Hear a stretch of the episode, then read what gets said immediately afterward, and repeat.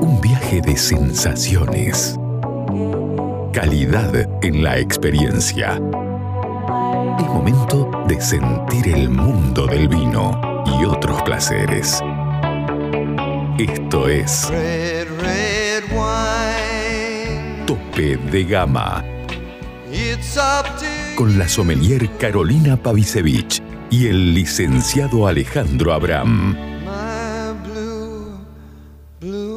De Gama por Aries.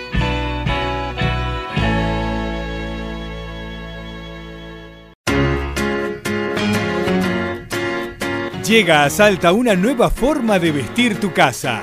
The Linen Factory. La mayor calidad y fibras naturales en fundas de edredón, cubre somier, todo tipo de cortinas, manteles y más.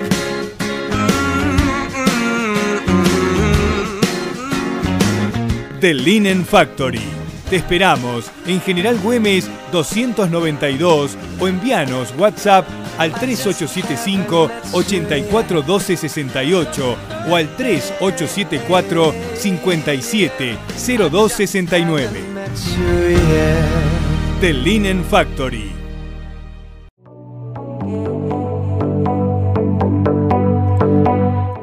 Horas 5 minutos. Sí, sí, un Bueno, programa atípico. Un programa típico, bueno, estamos como apurados eh, para todos los temas, pero seguimos con nuestro homenaje a los ingenieros agrónomos. Ujú. Acaba de salir eh, Facundo Bonamaizón de Mendoza y ahora tenemos a nuestro viticultor. Es nuestro viticultor, es mendocino, Nuestro. pero ya es nuestro. Muy nuestro. ¿No? Sí. Sí, sí. Eh, Un placer ya, saludarte de nuevo, Daniel Guillén. Eso, Dani. Dani, 96 puntos Guillén, como digo yo, pero bueno. Hola, ¿qué tal? Buenas noches, ¿cómo están? Muy bien. Bueno, eh, eh, es una chanza, pero es real, así que vale la pena. Eh, una, la primera pregunta que te quería hacer yo, bueno, vos, sos el viticultor, ¿no? ¿En qué se diferencia el vino de un enólogo del vino de un viticultor? Eh, Mm. qué buena pregunta. ¿Viste? ¿Viste? Yo pienso de vez en cuando. Al final, al final de cuentas termina siendo vino hecho con uvas. Eh, yo creo que en lo que se diferencia es en el foco.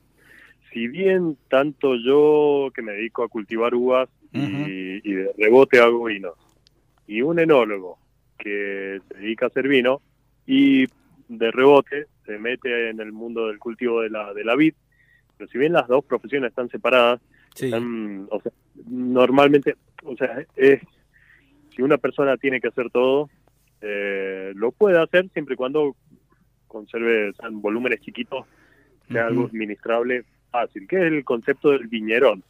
Eh, Ajá. concepto francés del viñerón, que es el, el- el propietario que hace todo, que hace la uva, hace el vino, lo sale a vender, se saca la, la Ah, ropa de trabajo, se pone el traje y se pone a vender. Eh, bueno, pero yendo a tu pregunta, me parece que es más en el foco hacia donde está centrado. Eh, yo le pongo mucho empeño a, a lograr un excelente equilibrio de la uva para que pues las tareas de bodega sean lo más fácil posible para mí y, y sobre todo también porque un enólogo me parece que tiene mucho más entrenamiento eh, organoléptico sensorial Sí. eh, que por ahí yo no lo tengo. Entonces yo siempre trato de hacer el mejor vino posible eh, para que llegado el momento de hacer los cortes, ese momento que es un momento súper crítico, eh, sea lo más fácil posible para mí. Ujú. Ujú. Bien, Eh, muy claro. El enólogo quizás está más confiado de su capacidad eh, de alquimista, de transformar esa uva en vino Sí. y, y bueno, y, y le pone más foco a su experiencia y bueno, eh, termina, termina siendo un vino más, no- más de transformación, digamos, Claro. de transformación enológica, digamos. Bien. Eh, bueno, Dani, ¿cuál sería el estado fenológico de los viñedos en este veranito de fin de invierno, podríamos decirle? Ya terminó la etapa de la poda, eh, empezamos con la brotación. ¿Cómo? Estamos terminando de podar eh, en los viñedos en los que yo estoy manejando y supervisando. Quedan los, los últimos sectores, que son los topográficamente más bajos, que son los últimos que podamos. Y ya los podamos casi, casi con algunos brotecitos en las puntas, eh, con la idea de retrasar la brotación. O sea, lo que hacemos ahí es los están más, más abajo y que pueden llegar a sufrir heladas, es un método pasivo eh, de defensa controlada que consiste en retrasar la brotación efectiva de las yemas francas que estamos dejando en la poda. Para retrasar eso, eh, bueno, la, la- la planta tiene una dominancia apical, eso quiere decir que va, primero van a brotar las yemas que están más arriba y después van a brotar, va, va a empezar a brotar de arriba para abajo. Bien. Entonces, si nosotros tenemos una planta sin podar, lo primero que se va a empezar a mover son las yemas superiores y las de abajo van a estar todavía dormidas. Sí. Esa es la estrategia que seguimos eh, y en este momento, de estado fenológico, estamos todavía en poda, ya se están empezando a hinchar las yemas eh, de, los, de la punta de los brotes y cuando cortamos esos brotes para, para realizar la poda, empieza a llorar la planta. Eh, y Bueno. eso, bueno, eso es un indicador de que ya empezó a aumentar la temperatura del suelo y empezó a aumentar la actividad de las raíces. Eh, bueno, justamente esta entrevista en parte nace por que vi alguna publicación tuya de algún lloro, ¿no? De, de, de- de verse algún lloro y yo te pregunté, che, el- ¿qué pasa con el lloro tan temprano? Eh, ¿Qué consecuencias, eh, o sea, cuáles son, sí, las consecuencias o qué es lo que, lo negativo, si querés decirlo, de tener un lloro prematuro, si es que es prematuro? La planta, el lloro es como que la planta se empieza a preparar, se empieza a hidratar, eh, empieza a tomar agua, eh, a llenar todos sus bases vasculares, todos sus vasos, eh, empieza a llenarlos con agua para que al momento de la brotación eh, esa, dotación, esa dotación hídrica esté cumplida. Eh. Para eso, bueno, obviamente tiene que haber agua en el suelo, que por lo general lo hay. Originalmente donde es la vid, que es en el- Europa, los inviernos son lluviosos, entonces el perfil de suelo a la entrada de la primavera está, eh, con- está no, no saturado, pero está en capacidad de campo, o sea, está el suelo con, con buena capacidad de agua. Aquí en el Valle Calchaquí, eh, sabrán ustedes, en el invierno no cae una gota de agua. Sí. eh, tenemos que regar en el invierno para que el perfil de suelo esté con agua, para que el momento de que la planta empiece su actividad eh, tenga agua para llorar. Problema en este momento no es ninguno, porque si viene algún frío, eh, la yema todavía no está, eh, no está, es- recién se está hinchando. Eh, algunas yemas están ya lo que se llama en punta algodonosa, que es cuando las escamas de las yemas eh, se empiezan a separar y empieza a, pa- a aparecer un- como una pulverulencia, por eso se llama yema algodonosa. Ahí, ese momento, cuando ya decimos yema algodonosa, ahí ya empezamos a rezarle a todos los santos, porque ahí ya la, la yema se hidrató Sí, eh, y ahí un frío puede llegar a producirle daños. claro. Eh, mientras tanto, el lloro se produce por una cuestión, eh, no es tan, la planta no responde tanto al lloro como, como a un momento fenológico, sino que viene dado básicamente por el aumento de temperatura del suelo. Eso después trae como consecuencia el inicio de brotación, pero todavía falta un rato. Bien, bien, bien. Con respecto a la sustentabilidad, ¿no? En el viñedo, lo que por supuesto se traduce también luego en la calidad del vino. ¿Ustedes eh, qué métodos están utilizando eh, para lograr esta, esta parte? En los distintos proyectos, Vago. Sí, claro. Mm. Mira, en general es una tendencia, eh, están yendo todos, te diría, hacia cultivos eh, más que orgánicos, te diría sustentable, Sí. eh, y me gusta más, para mí es más abarcativo eh, el protocolo de sustentabilidad, eh, porque bueno, es más, es más integral, no se preocupa solamente por los, por los residuos de, de- de agroquímicos que puedan llegar a quedar o que puedan llegar a contaminar napas o lo que sea, o el aire, sino que se preocupa también por emisiones de gases carbónicos, eh, eh, el cuidado del agua, el cuidado del uso del agua, el cuidado de los afluentes, la gestión de, de residuos, eh, la disminución de la, genera- de la generación de residuos, eh, la- se evita la compactación innecesaria del suelo. Es como que el protocolo de sustentabilidad es mucho más integrado y nosotros estamos yendo a través a- atrás de eso. Eh, acciones concretas que ya hemos tomado es disminuir y hasta incluso en algunas fincas eliminar el uso de herbicida, ujú. eh, eh, realizar manejo integrado de plagas, eh, respetando las dosis, las rotaciones, sobre todo de fungicidas. Bueno, hace muy poquito estuve visitando Bolivia y me decían que allá eh, hacen entre 12 a 14 aplicaciones de, de fitosanitarios Ujú. para controlar oidio, pero no por ahí podredumbre, botritis. Eh, cuando me dijeron entre 12 y 14, yo me- casi me vuelvo loco. Acá con 3, 4 estamos, estamos, estamos bien, estamos sobrados. Claro. Y usamos productos que son relativamente muy, muy inocuos. Eh, la mayoría de las veces usamos azufre y cobre, Mm. son ni siquiera son moléculas complejas, es un elemento químico Sí. eh, que existe en la naturaleza. Eh, la del azufre y el cobre, que está en, el- en los suelos. Eh, bueno, usamos eso por un lado porque es lo más amigable, por otro lado también porque es lo más barato. usamos eso y porque nos da buenos resultados cuando se usa eh, en buen tiempo y en buena forma, sin abusar de los productos, sin abusar de las dosis. Eh, por ahí, como cualquier exceso, puede ser perjudicial. Eh, respetamos todo, todos los protocolos, los tiempos de carencia, eh, lo- lo- los tiempos entre curaciones, eh, las alertas meteorológicas de que si vienen lluvias, si hay mucha humedad. Claro. Yo creo que siendo un poquito minucioso con eso, es muy fácil en el Valle Calchaquí ser sustentable, eh, Ujú. bueno, porque tenemos un clima privilegiado. Si bien tenemos veranos lluviosos, eh, son 150 milímetros en todo el verano. ¿Querés encontrar los mejores vinos de Salta a precio de bodega? Cafayate Wines. ¿Querés quesos y fiambres artesanales? Cafayate Wines. ¿Querés hacer envíos a cualquier parte del país? Cafayate Wines. ¿Querés productos regionales gourmet, escabeches y salsas deshidratadas con ingredientes autóctonos? Por supuesto, Cafayate Wines. En Caseros, esquina de Anfunes, frente a la iglesia San Francisco.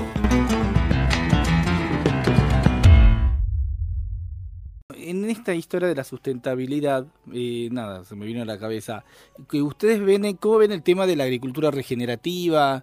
Eh, que alguna vez aquí lo hablamos, bueno, justamente hablamos recién con Facundo, eh, es una, digamos, está visto como parte de una estrategia, eh, eso. Bueno, hay, hay una corriente ahora que se- es la poda regenerativa. Es como que agricultura regenerativa tendiente a cuidar la planta, Sí. eh, a, a- a que la planta sea más longeva, que podamos tener viñedos que duren 80, 100 años. Y es que al momento de podar eh, tengamos cuidado de no hacer eh, cortes excesivos, en esos cortes excesivos o malos cortes Sí. o cortes muy gruesos, donde pueden entrar eh, patógenos que, que infectan la madera y eso a la larga, a 20, 30 años, termina matando la planta.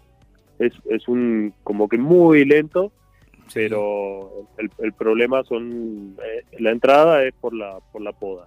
Entonces ahí está esa corriente y que la estamos siguiendo nosotros antes de que se hiciera famosa la veníamos haciendo Sí. eh, yo algunos, en contacto con algunos ingenieros eh, de Mendoza que ya venían con eso desde hace, eh, hace unos dos o tres años, eh, que antes eh, era como que mala palabra cuando un pitón se iba se iba estirando arriba del tronco y daba mal aspecto y había que rebajarlo. Ahora eso es como que respetemos, no nos fijemos en la estética, respetemos la planta Ajá. eh, y eso nos da como que una planta más con menos cicatrices, con menos cortes y por ende más longeva.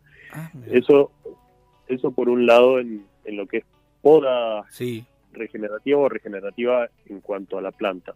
sí. Por otro lado, lo que se está hablando mucho es la agricultura regenerativa, eh, que es la idea de regenerar el suelo. Suelo que hace muchos años se viene devastando con herbicidas, con venenos para matar eh, nematodos, lo que sea, y que se podría decir que son suelos inertes, eh, que es solamente materia inorgánica, agua y los nutrientes que le agregamos.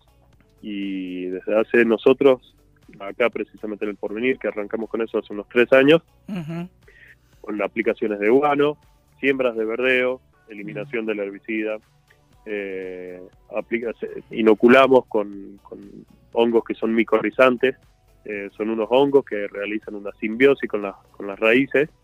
eh, y bueno, todo eso, la siembra de verdeos, la idea es que sobre esas raíces, sobre esas plantas, eh, todo se verde, después crezcan lombrices, sobre esas lombrices, sobre las deposiciones de las lombrices crezcan hongos, sobre esos hongos crezcan bacterias, y bueno, y que se genere un ecosistema. Natural. en la rizósfera natural eh, por lo general, en algunas fincas eh, tratamos de que la colonización de las, de las mal llamadas maletas, eh, que ahora le decimos buenesas, que no son más malas, eh, que sean eh, la, la- la vegetación natural, eh, sin, sin sembrar especies introducidas, sino que sea vegetación autóctona, eh, la que empiece a regenerar, pues de paso con esa acción, vos le estás dando identidad a ese ecosistema, identidad a esa rizósfera, eh, depende no solo ya de la química del suelo, o de la interacción agua-suelo-planta, sino que también depende de qué ecosistema tenés en la rizósfera. Y eso me parece que Sí. ya más identidad que eso para el vino no lo podemos lograr. O sea, tenemos ya lo que nos da el clima, lo que nos da el manejo, lo que nos da el suelo, pero decir, tengo este ecosistema que recién se está empezando, nos queda muchísimo por descubrir, es decir, y aislé cinco cepas de tantos hongos, o Mm. aislé, no sé, esta especie de, de lombrigo y esta especie de cascarudo. Eh, bueno, todo eso, lo que pase en ese, en ese ambiente va a ser único eh, en toda la interacción y va a ser una identidad irrepetible para el vino y que si después lo, lo respetamos en bodega, eh, me parece que empieza a ser más divertido porque ya empezamos como a poder probar el vino eh, que es realmente del viñedo de un, de un ecosistema con identidad. Eh. Hacia eso vamos y, y con muy buenos resultados. Qué bueno, qué bueno. Veo que es todo un desafío y que no se termina de aprender, ¿no? Tampoco en tu profesión, como nos está contando. ¿Puede ser que se siembre vicia, cebada entre las hileras como para lograr este equilibrio del cual hablas? Bueno, ahí en ese caso se siembra la vicia, porque la vicia es una planta, una leguminosa, como la soja, como el Sí. poroto, eh, y que son tienen la, la facultad de captar eh, nitrógeno atmosférico Mm, y e incorporarlo a la planta. Y después cuando esa planta se muere y queda en el suelo, incorpora nitrógeno al suelo. O sea que es como es una planta beneficiosa para el equilibrio. Y se hace consociado con cebada, porque la cebada nos da mucha materia orgánica. sí. Y sobre esa materia orgánica, bueno, pues eh, empieza toda esa, esa biomasa. Eh, nosotros sembramos vicia, cebada, Mm, eh, agropiro, que es una especie que por ahí requiere un poquito menos de agua, eh, más, más adaptada a esta, a esta viticultura. sí. Eh, mostaza, también sembramos. La mostaza es un repelente natural para nematodos, que es una plaga del suelo. Eh, nosotros optamos, en lugar de echar veneno al suelo, sembramos mostaza.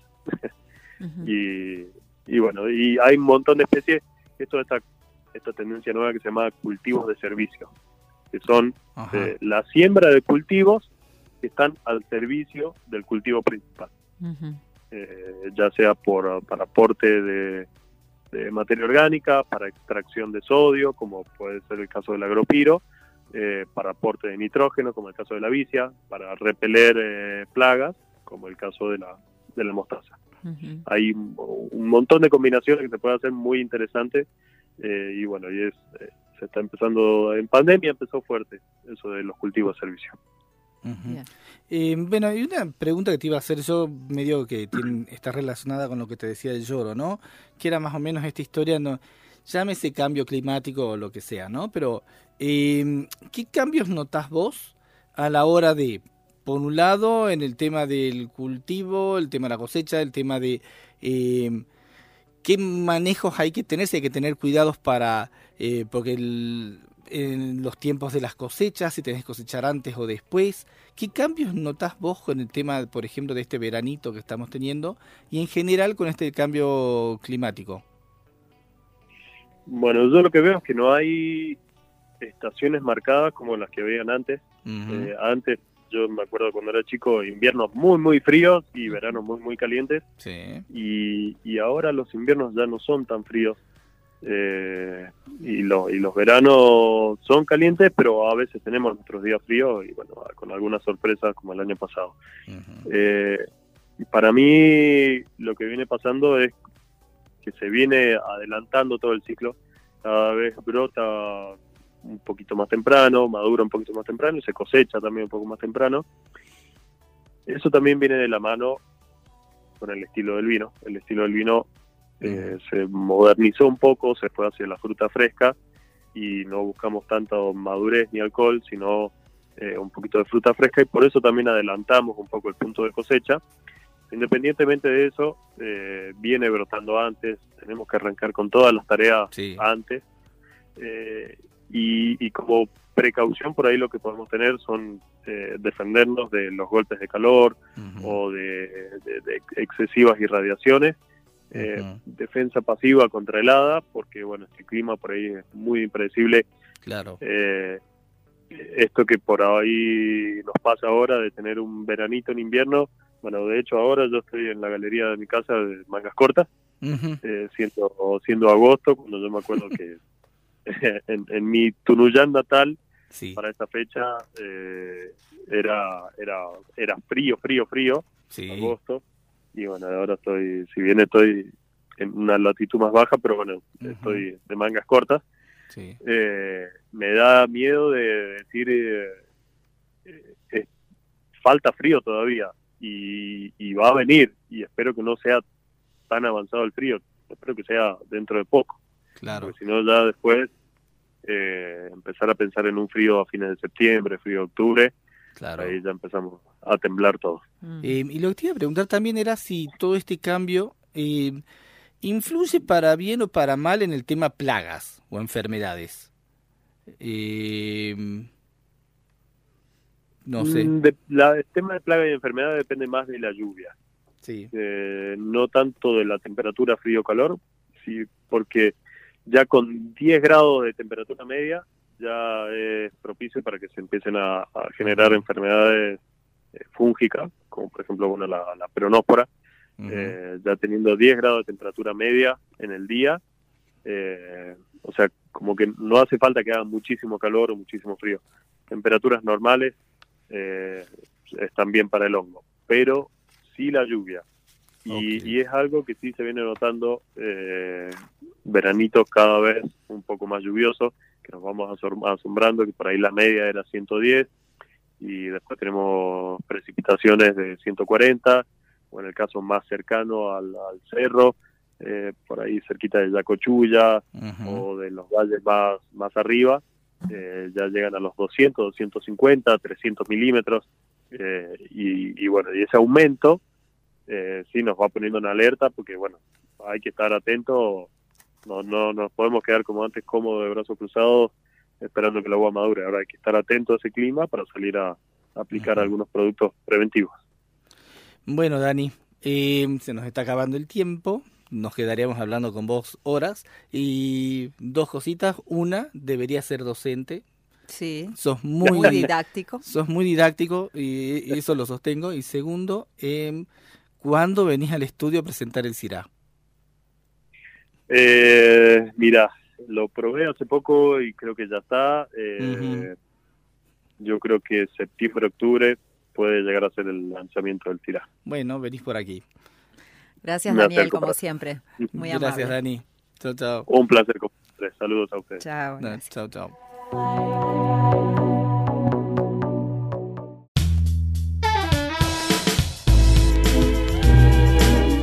Seguinos en nuestras redes sociales, Instagram y Twitter, arroba tope de gama salta.